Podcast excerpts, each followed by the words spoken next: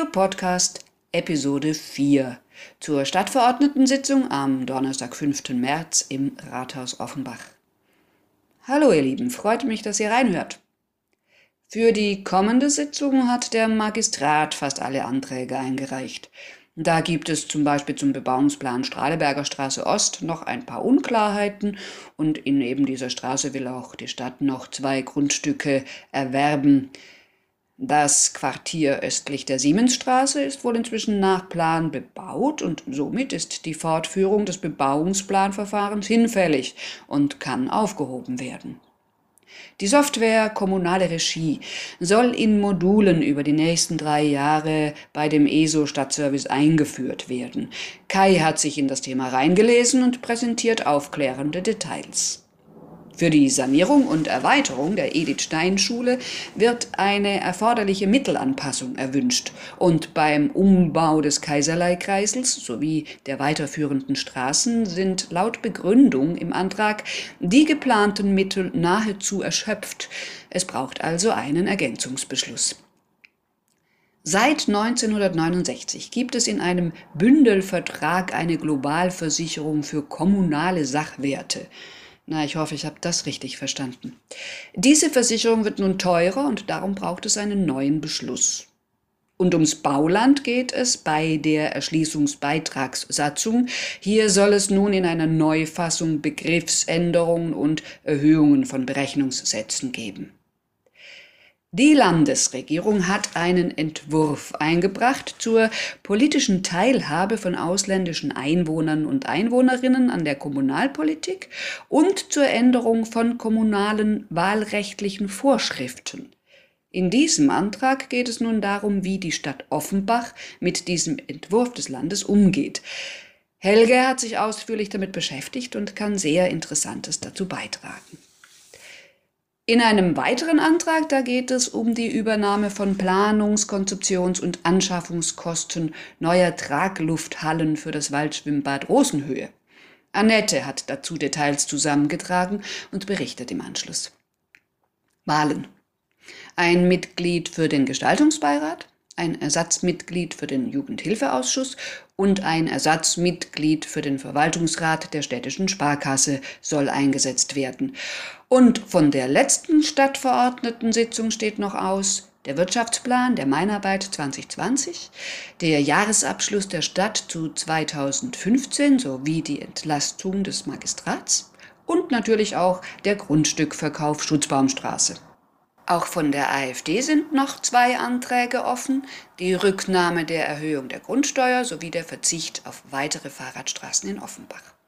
Und die SPD beantragt, die Infrastruktur der Fahrradwege zu verbessern und auszubauen. So, das war's für heute. Von meiner Seite alle Themen nur oberflächlich angerissen. Doch, liebe Zuhörer, es lohnt sich manchmal tiefer reinzusteigen. Das macht die Dinge erst richtig interessant. Viel Spaß also weiterhin und ein paar neugierige Ohren wünscht euch Sarah. Willkommen im Jahr 2020. Dieser Beitrag beginnt mit ein bisschen Häme. Viele Firmen haben seit Jahrzehnten, ja nicht erst seit Jahren, Projektmanagement-Software im Gebrauch. Nun möchte auch die Stadt Offenbach sich ein solches Projektmanagement-Tool beschaffen. Zum Glück greift man auf ein etabliertes System zurück und lässt sich nichts eigenes als Sonderlösung programmieren. Ich stelle heute den Antrag 756 des Magistrates vor. Dieser lautet Beschluss zur Einführung der Fachanwendung Kommunalregie in der Stadtverwaltung und Beschluss zur Beauftragung der ESO Stadtservice GmbH. In Punkt 2 des Antrages heißt es, nachstehende Module werden stufenweise über die voraussichtlich nächsten drei Jahre eingeführt. A. Module der Trassengenehmigung und Jahresbauprogramm, b. Modul verkehrsrechtliche Anordnungen plus mobile Anwendungen, c. Online-Antragsverfahren für oben genannte Module Trassengenehmigung, d.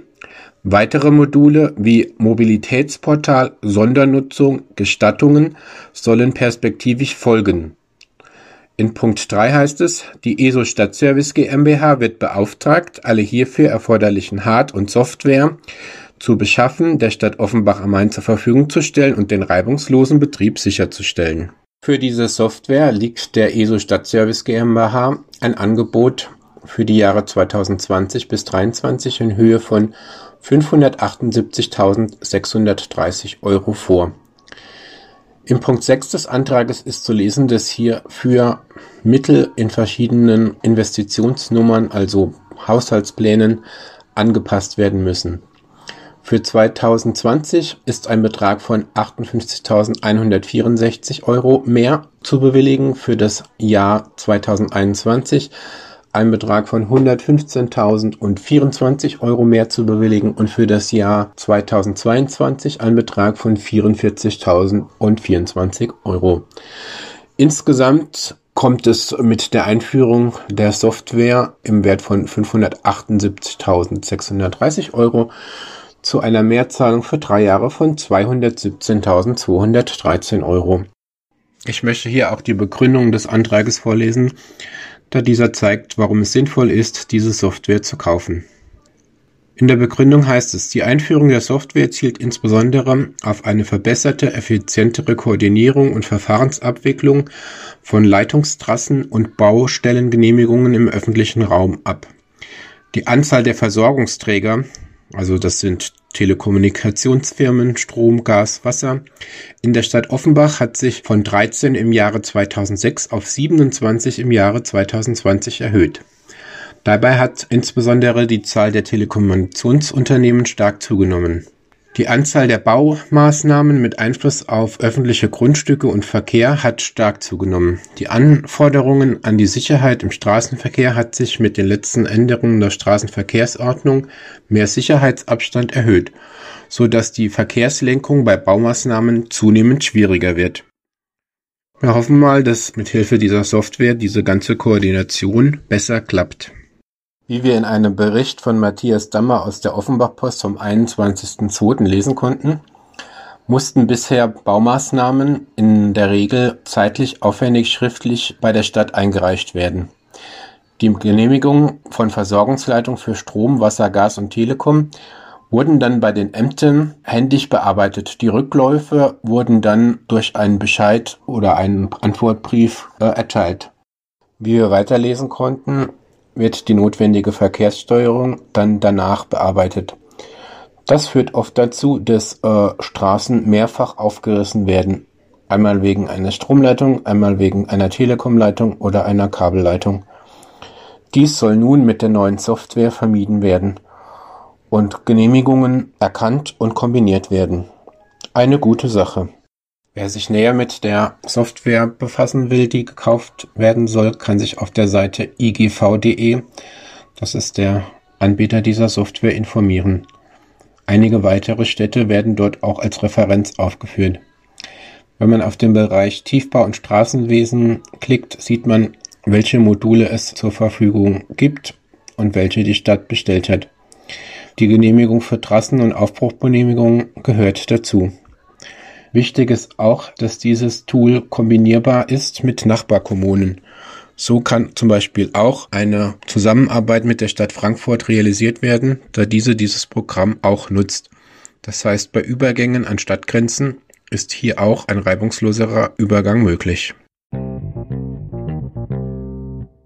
Dieser Beitrag handelt von Demokratie und Teilhabe denn es geht um einen Gesetzesentwurf der schwarz-grünen Landesregierung zur politischen Teilhabe von ausländischen Einwohnerinnen und Einwohnern an der Kommunalpolitik. Moment, was hat die Politik der Landesregierung mit unserer Kommunalpolitik in Offenbach zu tun? Und warum befasst sich der Magistrat damit und beantragt einen Beschluss der Stadtverordnetenversammlung? Dazu wollen wir die Hintergründe mal erklären. Der erste Hintergrund ist der schwarz-grüne Gesetzesentwurf. Dort wird festgestellt, dass bisher die Beteiligung bei den Wahlen zum Ausländerbeirat katastrophal schlecht war. In vielen Gemeinden sind nicht einmal Wahlen zustande gekommen, weil niemand kandidiert hat.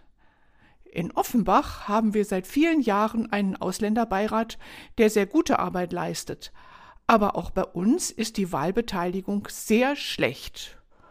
Gut ist es, dass die Landesregierung nun vorschlägt, in Kommunen, in denen es sonst gar keine Vertretung der ausländischen Mitbürger gibt, zumindest sogenannte Integrationskommissionen zu ernennen. Die sind zwar nicht direkt und demokratisch gewählt und haben nicht so viele Rechte und Ressourcen, aber zumindest können auch sie für eine Interessensvertretung sorgen. Auch sonst enthält das Gesetz einige gute Verbesserungen. Allerdings enthält das Gesetz auch einen Pferdefuß. Es steht in diesem Entwurf nämlich auch, wörtlich, die von der Einrichtungsverpflichtung betroffenen Gemeinden erhalten die Option, anstelle des unmittelbar gewählten Ausländerbeirats als Hilfsorgan der Gemeindevertretung eine mittelbar gewählte Integrationskommission zu bilden. Mit anderen Worten, die direkte und demokratische Wahl des Ausländerbeirats ist nicht mehr ein Recht der ausländischen Mitbürger, sondern nur noch eine Option, die vom guten Willen der Stadt abhängt. Es überrascht kaum, dass der Landesausländerbeirat, weitere Bürger und auch Parteien empört protestiert haben. Dies ist der Hintergrund für die Beschlussvorlage des Magistrats.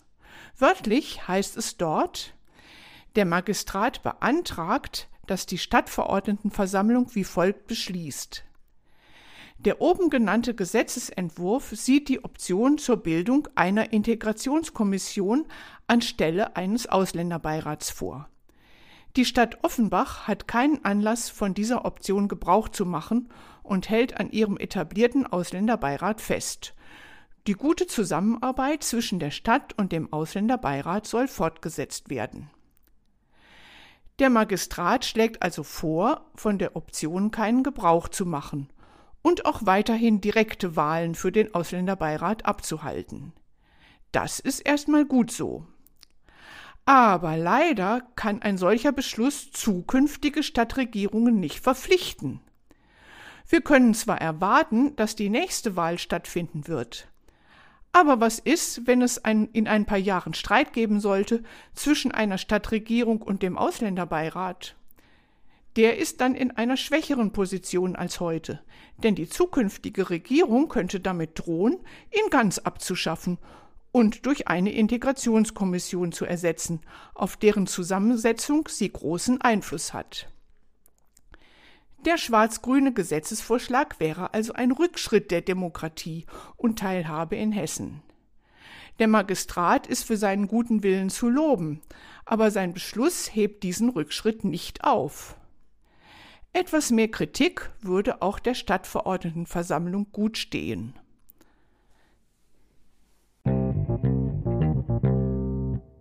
Dieser Beitrag handelt vom traurigen Dauerthema Ein Schwimmbad für Offenbach. Wie seit Jahrzehnten bekannt ist, hat die Stadt nur ein einziges Schwimmbad, nämlich das Waldschwimmbad Rosenhöhe. Früher war das anders. Da gab es auch das Tamburbad, das Parkbad und das Stadtbad. Alle drei hat der frühere Oberbürgermeister Gerhard Grant geschließen lassen, mit dem Versprechen, dass bald ein neues Hallenbad gebaut würde. Das gibt es leider seit 26 Jahren immer noch nicht. Also wird das Waldschwimmbad genutzt. Aber obwohl seine Liegewiese wunderschön ist, ist es marode, baufällig, veraltet und in der Wartung teuer. Nicht mehr standardgemäß und fast wäre es geschlossen worden. Um im Winter einen Badebetrieb anbieten zu können, wird eine Traglufthalle über dem Schwimmbadbecken genutzt. Aber leider ist auch diese morsch, altersschwach und nicht mehr sicher. Dass etwas passieren muss, ist seit langem klar. Nur was? Um das herauszufinden, braucht man Studien. Aber was für Studien? Man braucht, wie es im aktuellen Antrag heißt, Planungsleistungen für die Erstellung einer Konzeption als Basis für eine Gesamtplanung aller notwendigen baulichen Maßnahmen bezüglich des Waldschwimmbades Rosenhöhe inklusive Darstellung der daraus resultierenden Betriebskosten. Und das kostet. Und diese Kosten sollen die Stadtverordneten zustimmen. Mit der Planung der Studie über die Planung der Studien waren in den letzten Jahren viele Ämter und Behörden beschäftigt. Der Schwimmverein, erst der Offenbacher Schwimmclub, die Offenbacher Projektgesellschaft, das städtische Sportmanagement, die Badebetriebe Frankfurt, die Deutsche Gesellschaft für das Badewesen GmbH, das Amt für Stadtplanung, Verkehrs- und Baumanagement, das Hessische Ministerium des Inneren und für Sport. Wer wann wie mitgewirkt hat und mitgewurstelt hat, ist in dem Antrag auch erläutert. Es liest sich kompliziert, aber es kommen Ausdrücke vor wie dies führte zu einem enormen Zeitverlust. Kurzfristiger Handlungsbedarf entstand. Diese Aufgabe wurde zusätzlich verkompliziert die ursprüngliche Baugenehmigung lag nicht mehr vor. Ebenfalls mit Hindernissen zum Verdruss aller Beteiligten. Wohlgemerkt, es geht bei den anstehenden Kosten, die jetzt bewilligt werden sollen, nicht um die Sanierung oder einen neuen Bau. Es geht darum festzustellen, was man überhaupt will. Denn mehrere Varianten sind möglich. Das Ziel der Geldausgabe ist, Zitat, die Stadtverordnetenversammlung muss präzise abwägen können, wie die Steuergelder hier am sinnvollsten verwendet werden können.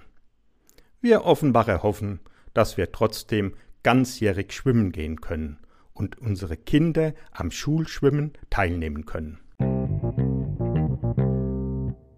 Ihr wollt mitmachen? Wir freuen uns auf euch. Kontakt über www.pio-podcast.de oder kommt einfach zur nächsten Sitzung ins Commons Café, Offenbach, Frankfurter Straße 13 bis 15. Die nächste Redaktionssitzung ist am Mittwoch, 25. März um 19 Uhr.